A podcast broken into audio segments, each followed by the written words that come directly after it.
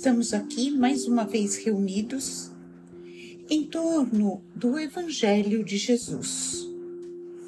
Então vamos nos preparando, serenando a nossa mente, buscando uma posição confortável. Inspiramos lenta e profundamente, absorvendo a energia positiva do ambiente. Expiramos, eliminando nossas negatividades e relaxamos. Inspiramos, expiramos e relaxamos mais. Vamos nos concentrando no nosso ambiente, nos sintonizando com os amigos espirituais que já estão aqui presentes e que darão sustentação ao nosso Evangelho. Nós nos irmanamos física e espiritualmente no mesmo ideal, o bem maior. Saudamos os nossos mentores individuais, agradecendo o amparo que recebemos.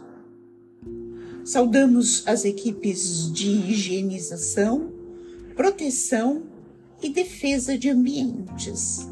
Vamos acompanhando mentalmente essas equipes que percorrem cada cômodo das nossas casas, limpando paredes, tetos e chão, removendo todas as negatividades, queimando os miasmas, desfazendo as formas pensamento. Nos ligamos em seguida ao mentor do nosso lar, e aos mentores responsáveis pelo nosso Evangelho e suas equipes. Agradecendo todo o auxílio e fortalecimento que recebemos a cada semana. E dessa forma chegamos aos planos de Ricardo e os cruzados, sempre atentos à segurança e guarda das nossas casas. Pedimos que eles reforcem essa segurança e acompanhados por esses soldados, chegamos aos planos dourados de Ismael, o anjo tutelar do Brasil, cuja missão é a evangelização do povo brasileiro. Nos colocamos à sua disposição para auxiliá-lo nessa difícil tarefa. Ismael nos acompanha até os planos de nossa irmã, Maria de Magdala, exemplo maior de reforma interior. Pedimos que ela nos auxilie no entendimento dos ensinamentos do Mestre. E com Maria de Magdala, seguimos até Maria de Nazaré, nossa mãe maior. Maria nos recebe e nos envolve em seu manto azul de luz. Pedimos que ela dulcifique os nossos corações, aumentando assim a nossa capacidade de amar e perdoar. Maria nos convida para irmos ao encontro do Mestre Jesus, que já nos aguarda. Agradecemos ao Mestre pelos seus ensinamentos. Pedimos que esteja sempre ao nosso lado. Pedimos as suas bênçãos.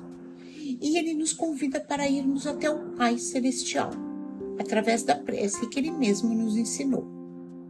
Pai nosso, que estás nos céus, santificado seja o teu nome, venha o teu reino, seja feita a tua vontade, como no céu também sobre a terra. O pão nosso diário dá-nos hoje. Perdoa-nos nossas dívidas, como também perdoamos nossos devedores. E não nos introduzas em tentação, mas livrai-nos do mal. Que assim seja, graças a Deus. E dessa forma, damos por aberto o Evangelho dessa semana. Agradecendo as equipes espirituais aqui presentes, pedimos que esses amigos fluidifiquem essa água que depois iremos beber e conduzam a leitura que faremos hoje para o nosso melhor aproveitamento. Estamos lendo o Evangelho de Marcos, no capítulo 9. Começamos o capítulo 9. E hoje vamos começar do versículo 2 até o versículo 8, num relato que se intitula A Transfiguração. Esse mesmo relato nós encontramos no Evangelho de Mateus, capítulo 17, versículos de 1 a 8, e Evangelho de Lucas, capítulo 9, versículos de 28 a 36.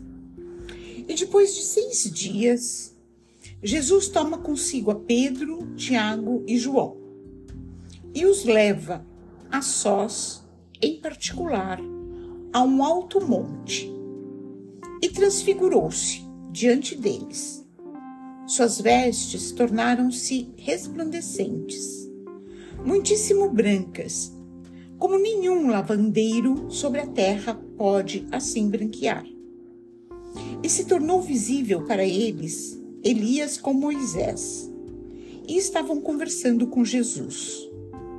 Em resposta, Pedro diz a Jesus: Rabi, é bom nós estarmos aqui e que façamos três tendas: uma para ti, uma para Moisés e uma para Elias. Pois não sabia o que responder, porquanto ficaram atemorizados.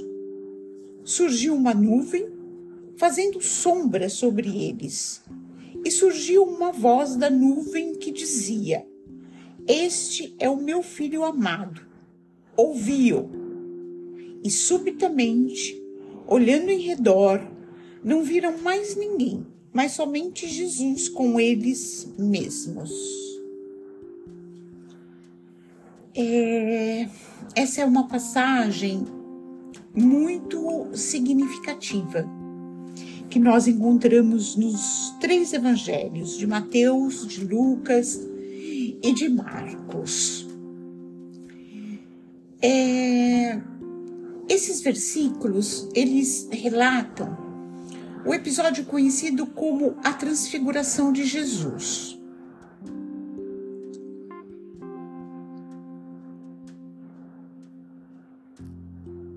Esse é um momento, esse é um momento extraordinário, onde Jesus ele revela a sua natureza divina aos seus discípulos. Então a sua aparência se transforma, ele torna-se resplandecente, e isso simboliza sua glória celestial. Esse evento ele destaca a identidade única de Jesus como o Filho de Deus.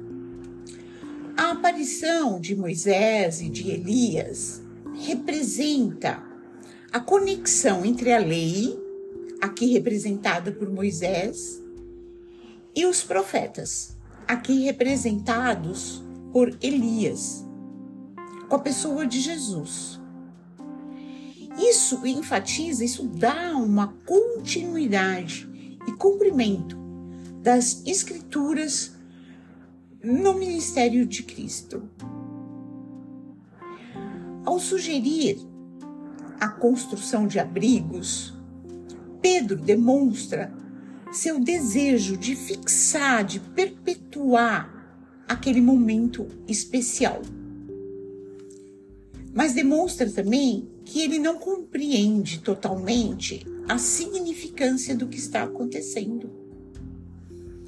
Então, isso ressalta a limitação da compreensão humana ou exemplifica, né, a limitação da compreensão humana diante da glória divina. A voz que vem da nuvem proclama Jesus como o filho amado de Deus, ordenando que os discípulos o ouçam. Esta é uma confirmação divina da identidade de Jesus e da autoridade da sua mensagem. A nuvem, ela também simboliza a presença de Deus, reminiscente da nuvem que cobria o tabernáculo no Antigo Testamento. Depois da, da voz do Pai, Moisés e Elias desaparecem, deixando apenas Jesus isso destaca, sublinha que Jesus é o cumprimento final da lei e dos profetas. E ele é a figura central no plano divino de redenção. Em resumo, a transfiguração é um evento crucial que revela a natureza divina de Jesus, sua continuidade com as Escrituras e a importância de ouvir e seguir suas palavras. Essa experiência impacta profundamente os discípulos, preparando-os para os desafios futuros. Então, é muito né, o que temos para refletir sobre toda essa simbologia, sobre to todos os significados possíveis para esse relato. E é com esse convite que nós podemos caminhar para o encerramento do nosso Evangelho. Então, voltamos à sintonia do seu início, vamos nos aquietando, deixando que o sentimento de gratidão invada todo o nosso ser. Procuramos dentro de nós o que temos de melhor, a melhor emoção, o melhor sentimento para vibrarmos pelo bem universal, pela paz na terra e boa vontade no coração de todos os homens. Vibremos pelo Evangelho, para que ele seja norma de conduta para toda a humanidade. Vibremos pelo Brasil, seu povo e seus dirigentes.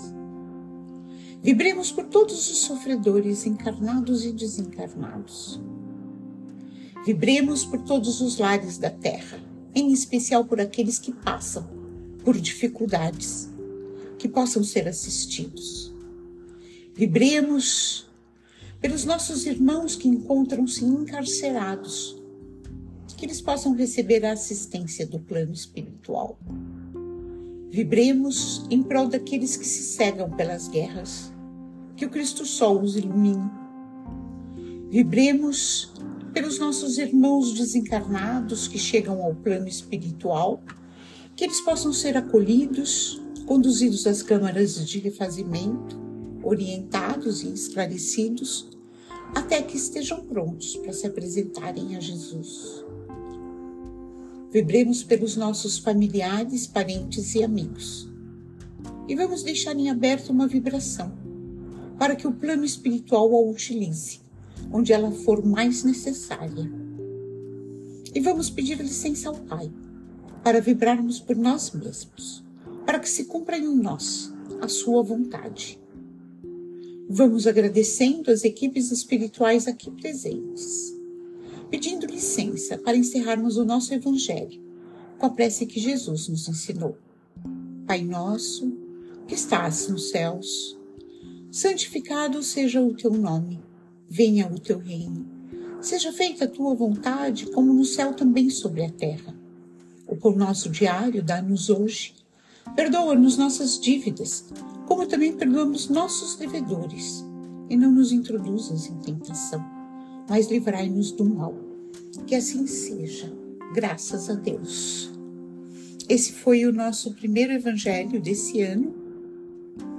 Então eu quero desejar que esse ano transcorra com muito aprendizado, com muita evolução, com muita prática desse evangelho que lemos semanalmente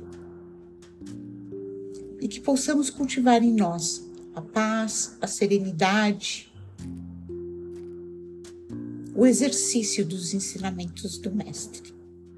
Um abraço fraterno em cada um de vocês.